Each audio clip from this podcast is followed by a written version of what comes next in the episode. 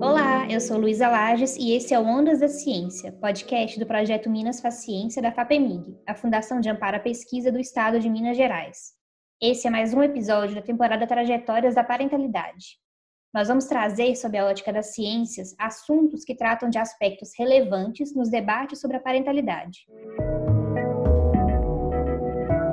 Quem está aqui com a gente nesse episódio é o Theo Scalione, jornalista da Minas Paciência. Oi, Luísa, tudo jóia?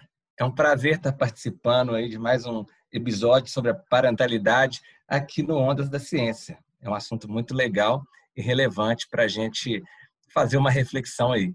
Hoje vamos falar sobre o cuidado e a educação de crianças, com um debate sobre a evolução da parentalidade, da autoridade parental e da configuração familiar.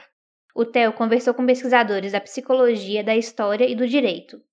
Uma delas foi a historiadora Flávia Lemos Mota de Azevedo. Isso aí, Luísa. A Flávia é mestre em História e professora da Universidade do Estado de Minas Gerais. É também coordenadora do Centro de Memória da Unidade Divinópolis da UENG. Ela falou um pouco sobre a evolução histórica do cuidado com os filhos, até um modelo que fique mais próximo ao que vivemos hoje, aqui no Ocidente.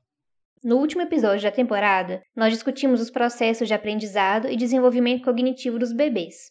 Esse tipo de preocupação e cuidado com a primeira infância é uma coisa que sempre existiu dentro da perspectiva da família e da parentalidade ou é uma coisa mais recente? A gente tem que pensar em diferentes organizações sociais e culturas. Mas no Ocidente, em como a gente pensa esse cuidado hoje, é sim uma preocupação recente. Quando a gente pensa no processo de evolução da responsabilidade pelo cuidado e educação dos filhos, né, é uma questão interessante que até o, o período moderno, mais ou menos, é, nós temos aí uma grande taxa de mortalidade. Né? Então, assim, as famílias é, que tinham condição, que tinham empregados, é, as mães não se ocupavam muito dos filhos, né? E essa não ocupação dos filhos, inclusive, diz respeito muito sobre essa questão da mortalidade, né? Então, da alta mortalidade infantil. Então, esses vínculos, eles eram mais reforçados aí, é, principalmente a partir dos sete anos. Mas nós podemos dizer que até os sete anos, no geral, a criança ficava sobre os cuidados né, da mãe ou de uma ama, né, por exemplo, de, de, de um empregado ali, é, e que a partir dos sete anos de idade é que os pais entravam mais nesse processo de educação, aonde os filhos começam a acompanhar mais os pais e, inclusive, acompanhar né, no sentido aí da educação, do trabalho, de ensinar uma profissão, né? Então são questões aí é, que passam a ocorrer. No entanto, a gente tem, né, com Freud no século XX, né, todas as questões aí relativas as crianças, né? todo o desenvolvimento aí da teoria da psicanálise e que vão ter um grande impacto sobre o nosso olhar, né? É, sobre o olhar contemporâneo das, sobre as crianças. Né? É, a partir desses impactos aí, dessa reflexão, principalmente do Freud, né, sobre o desenvolvimento infantil e também aí a gente vai ter as contribuições também né, sobre a perspectiva cognitiva, sobre o, o desenvolvimento, né, as etapas do desenvolvimento da criança, a gente passa a ter uma transformação também no cuidado e na educação da criança, né, culminando em hoje aí num, num processo educativo mais complexo, né, que se inicia muitas vezes é, mais cedo e ao mesmo tempo a centralidade da criança né, e da sua formação durante a primeira infância, né, principalmente até os sete anos de idade. É, então, se até se no passado né, é, não se estabeleciam muitos os vínculos com os filhos até os sete anos de idade, inclusive, né, pelo medo aí, né, da mortalidade, pela alta mortalidade infantil, a partir do século XX, a gente vai ter uma grande transformação do olhar sobre a criança, né?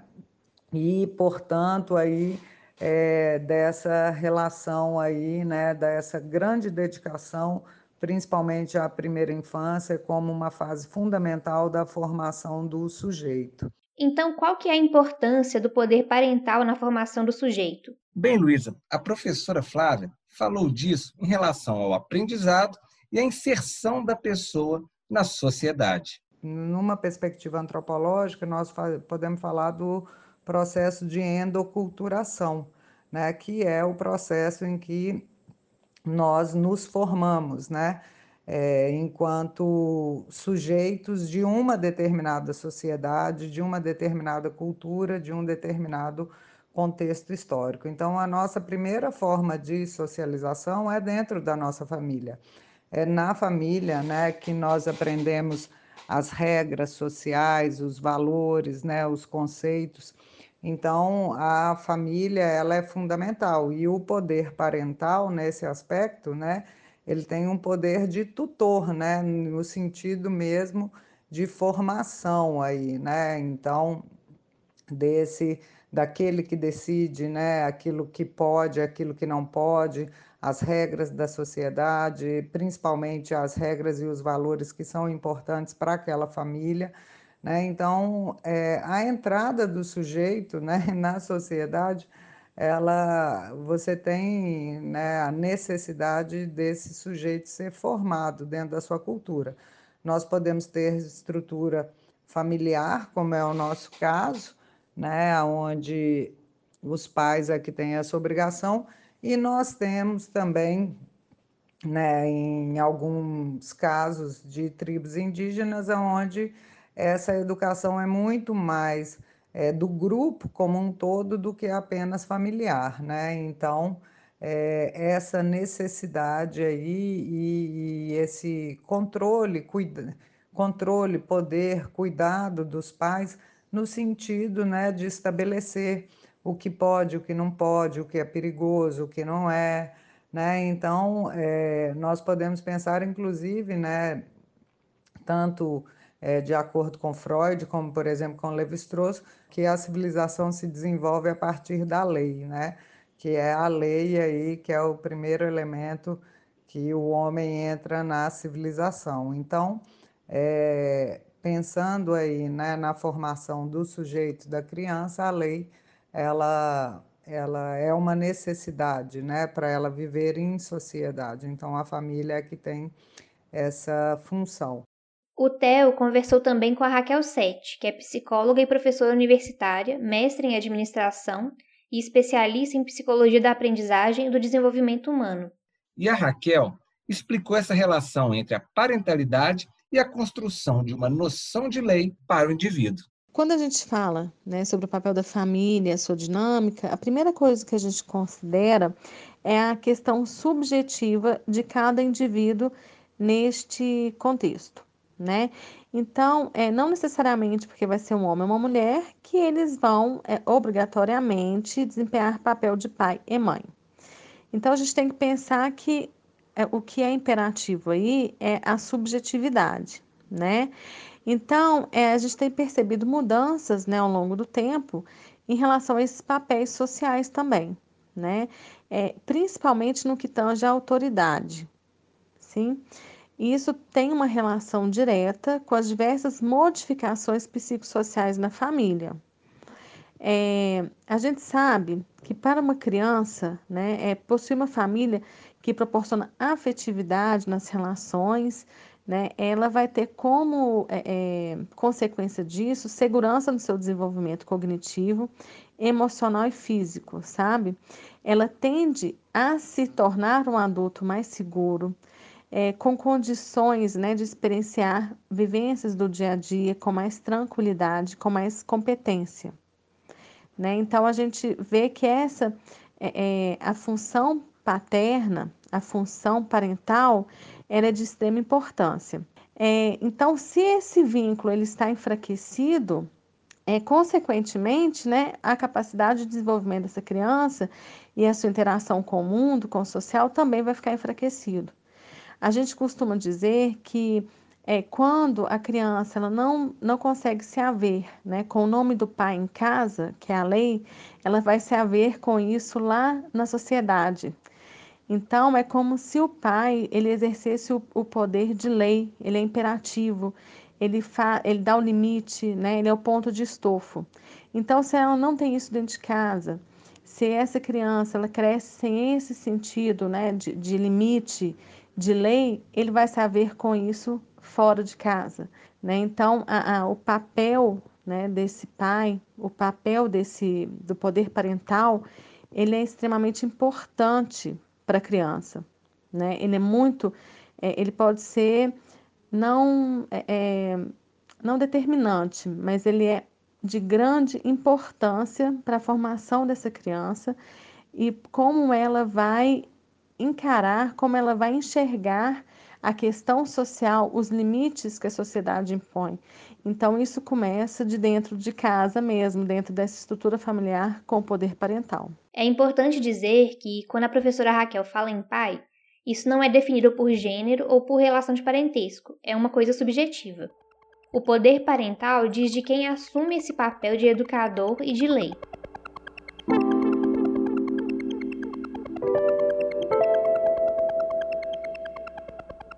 Conversei com dois pesquisadores da área do direito para entender um pouco mais sobre como funcionam legalmente as relações entre pais e responsáveis com as crianças. Um deles foi o José Roberto Moreira, presidente do Instituto Brasileiro de Direito de Família em Minas Gerais. Primeiramente, na nomenclatura jurídica, a gente chama, pelo que o Código Civil determina, de poder familiar. O que é o poder familiar? É o poder que os pais têm em relação a seus filhos. Mas é o que nós chamamos no direito de, de direito-dever. Da mesma maneira que os pais têm o direito em relação a seus filhos, eles também trazem para si deveres que eles devem cumprir. Quais são os direitos? Qual, qual é o poder que os pais têm em relação a seus filhos?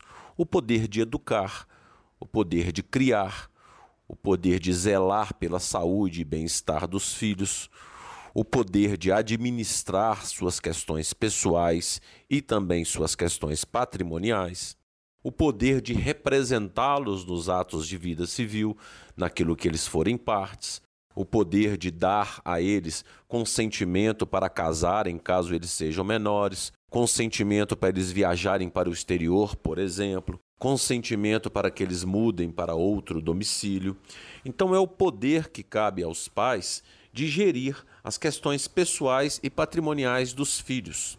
Acontece que esse é um poder-dever, porque, da mesma maneira que eu tenho o poder de gerenciar a saúde e a educação dos meus filhos, eu tenho o dever de fazê-lo. Né? Então, o, os pais acabam tendo um direito sobre seus filhos, mas também uma obrigação para com eles. Este poder familiar é dado aos pais até que os filhos completem a maioridade. Então, assim que os filhos completam a maioridade, cessa o poder familiar dos pais em relação a seus filhos, porque os filhos adquiriram maioridade, adquirem capacidade civil e já não mais precisam ser representados pelos seus pais. Eu conversei também com a advogada Ana Carolina Brochado Teixeira, especialista em direito de família. E ela me explicou que o poder familiar também chamado de autoridade parental, deve ser exercido em prol da criança e não dos pais. Theo, e como que o entendimento sobre essas responsabilidades dos pais em relação aos filhos evoluíram? Como que isso acompanha as mudanças sociais? O José Roberto e a Ana Carolina contaram que essas mudanças são bem expressivas e que vão desde uma percepção anterior do homem como autoridade central até o entendimento das diversas configurações de família. As evoluções percebidas no poder familiar, elas são muito perceptíveis. É, o poder familiar vem do direito romano, né, do que nós chamávamos, que eles chamavam de pátria potestas, que era o poder que os pais tinham sobre a pessoa de seus filhos. Um poder esse quase que absoluto, na medida em que no direito romano era permitido aos pais, inclusive, repudiar seus filhos, vendê-los ou até, em algumas situações, até matá-los porque era um poder quase que absoluto que os pais tinham sobre sua prole, sobre sua família. Logicamente que esse poder familiar, dessa maneira que era vista no direito romano, não prevaleceu no nosso ordenamento jurídico, mas veio carregado de muito dessas questões de autoritarismo. Antigamente, o pátrio poder que era a nomenclatura que anteriormente se famava, era o poder do pai sobre a questão dos seus filhos e sobre a questão da sua esposa e da família. Então nós tínhamos um direito de família patriarcal, machista, na qual o pai impunha as suas condições, as suas ordens, e caberia à esposa e aos filhos simplesmente obedecer e não questionar. São muitos, muitas as evoluções que se fazem notar no poder parental. É, no Código Civil de 16, ele era chamado de pátrio poder, porque só o pai tinha juridicamente a titularidade desse poder. Então, juridicamente, quem era o responsável legal pelo filho era só o pai, embora a mãe era quem exercesse de fato os deveres de cuidado, educação é, da criança em função da divisão sexual do trabalho que existia no Código durante a vigência do Código Civil de 16, ou seja, no século passado.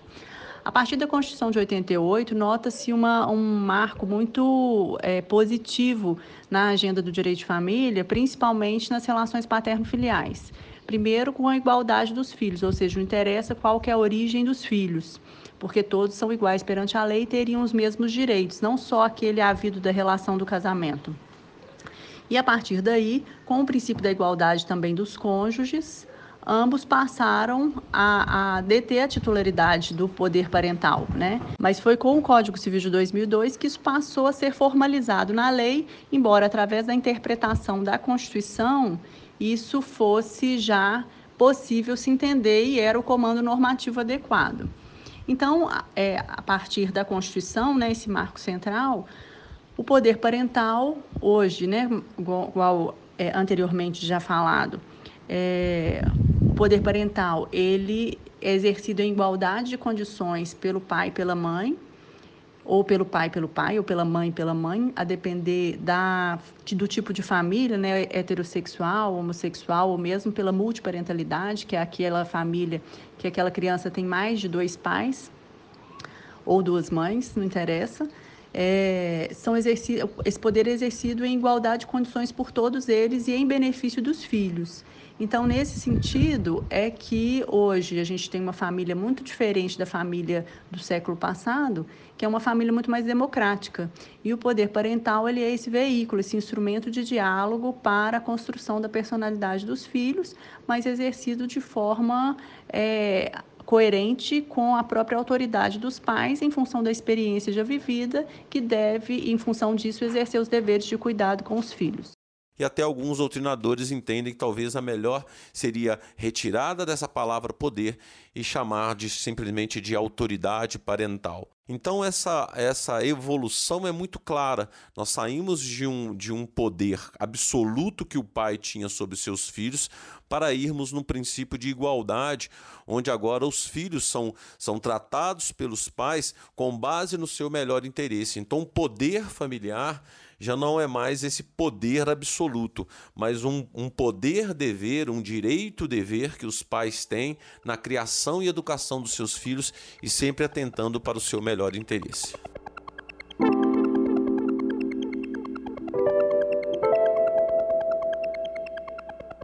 Ao longo do episódio, é, nós estamos sempre falando de família.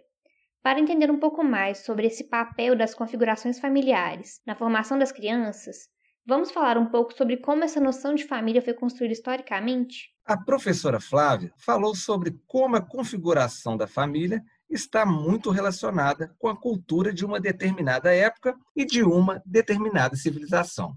Apesar de existirem culturas matrilineares em que a mulher é a figura de autoridade central, elas são minoria. Então, o entendimento de família evoluiu muito dentro de modelos patrilineares, ou seja, em que o homem, o pai, ocupa esse papel central. historicamente, a maior parte das sociedades são patriarcais, né? são aquilo que a gente chama de patrilinear.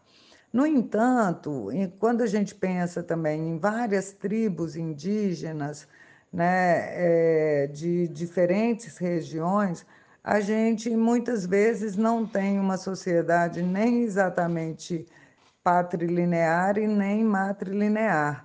A gente tem uma sociedade que, na verdade, trabalha com a ideia de grupo, né? E aonde todos são responsáveis, né?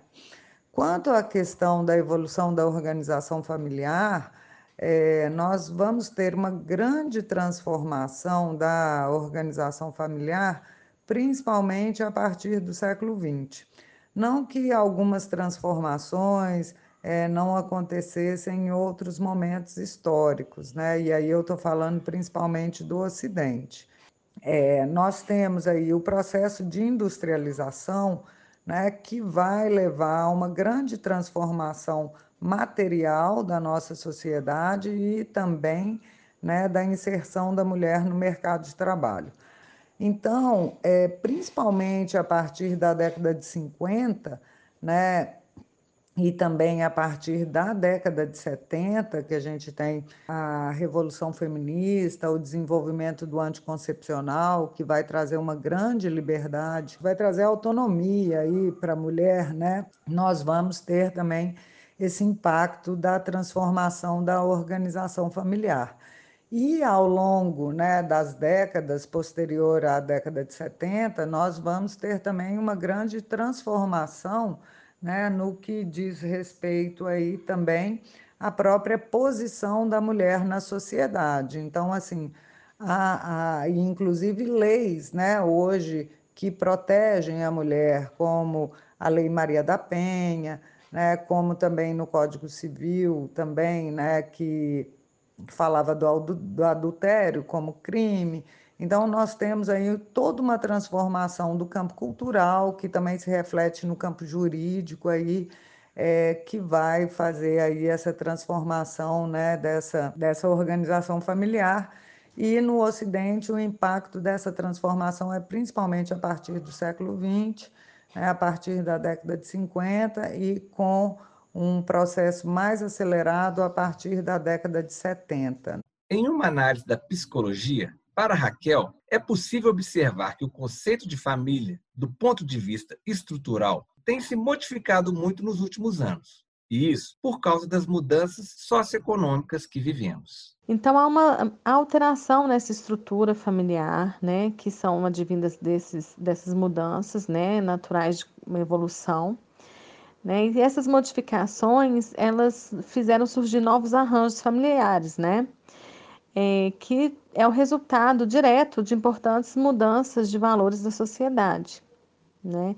Então, nós temos hoje um novo arranjo familiar que ele desvincula daquele conceito tradicional de família, né? que é a partir do casamento, a união entre um homem e uma mulher. Né? Então, a gente está descolando um pouco deste conceito, né?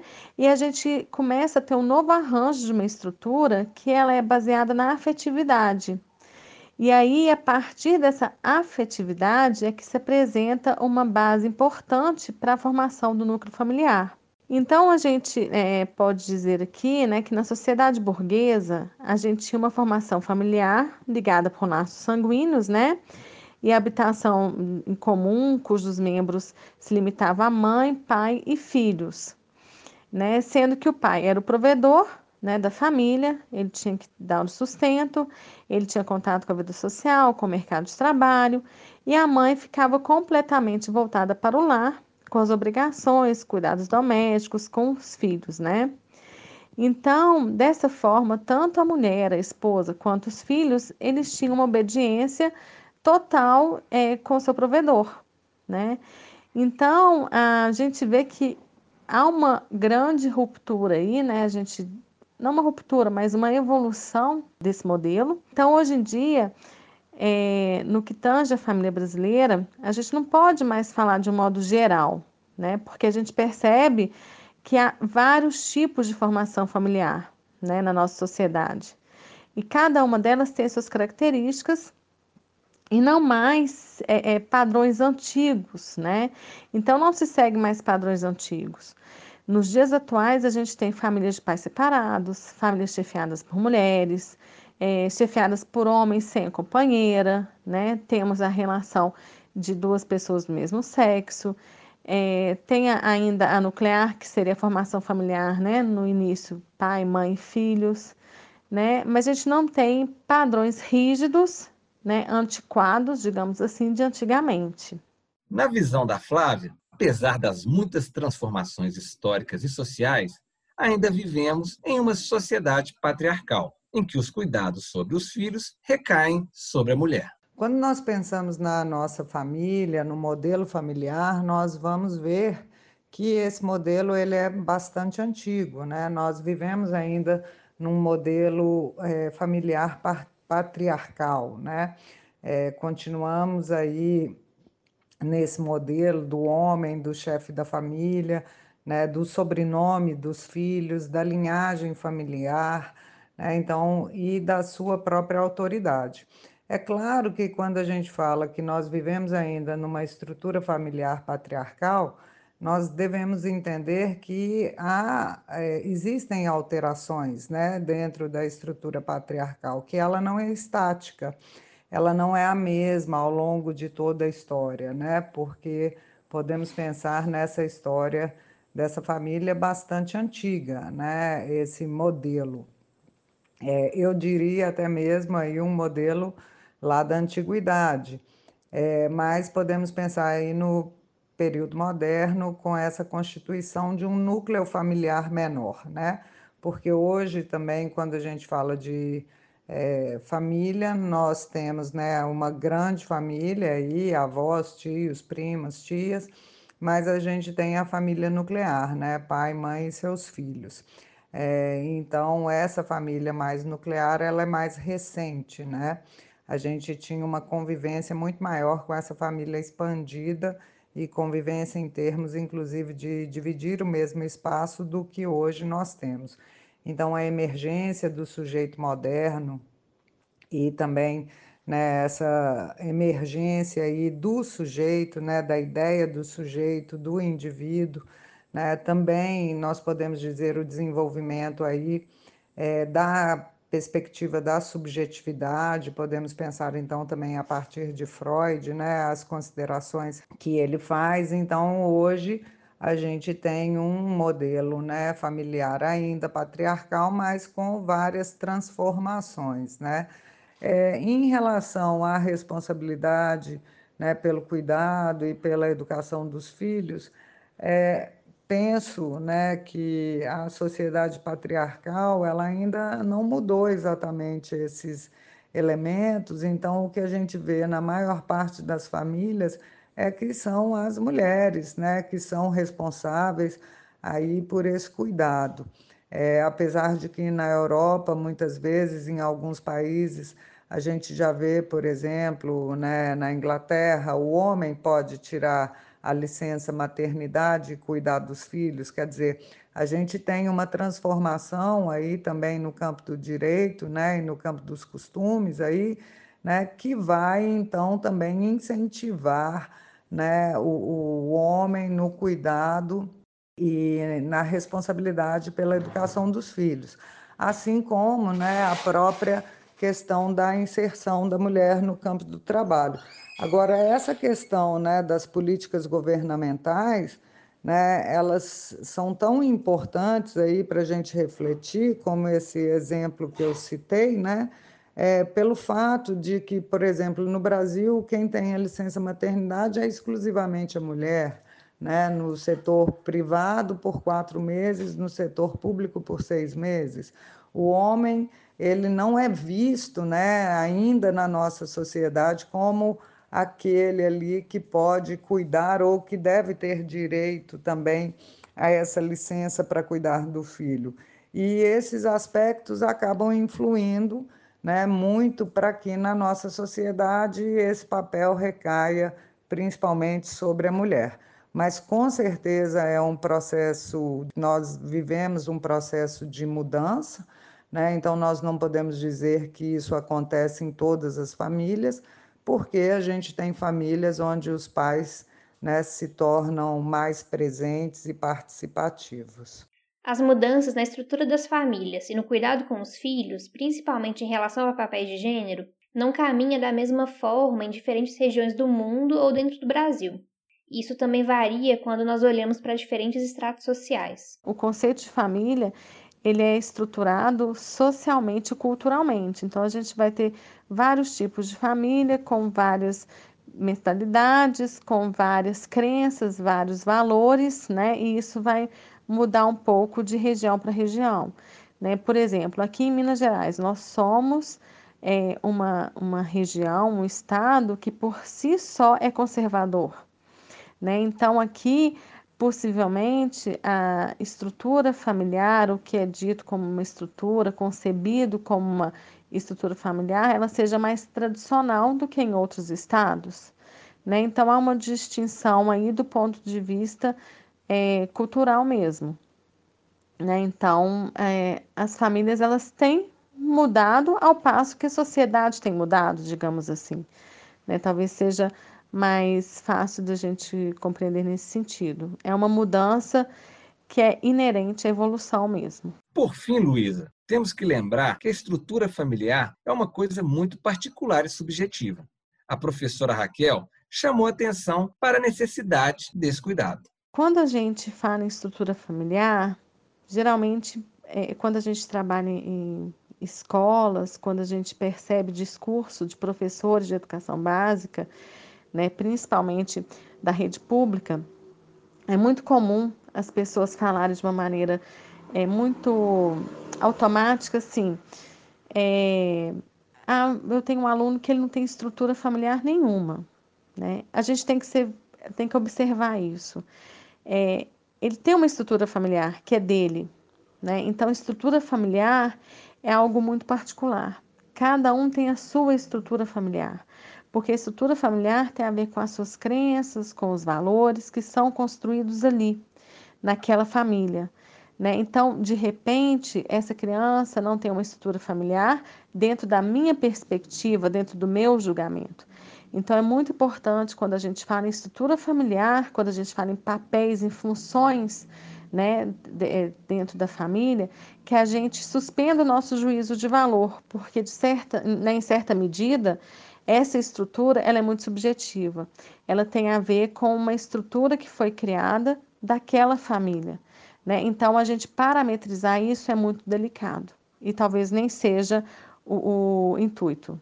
Tá? Então, estrutura familiar é algo que é construído e ela não, nunca é única. Né? A gente tem, pode ter padrões para a gente poder falar aqui de uma descrição do ponto de vista social, mas cada um tem a sua estrutura familiar.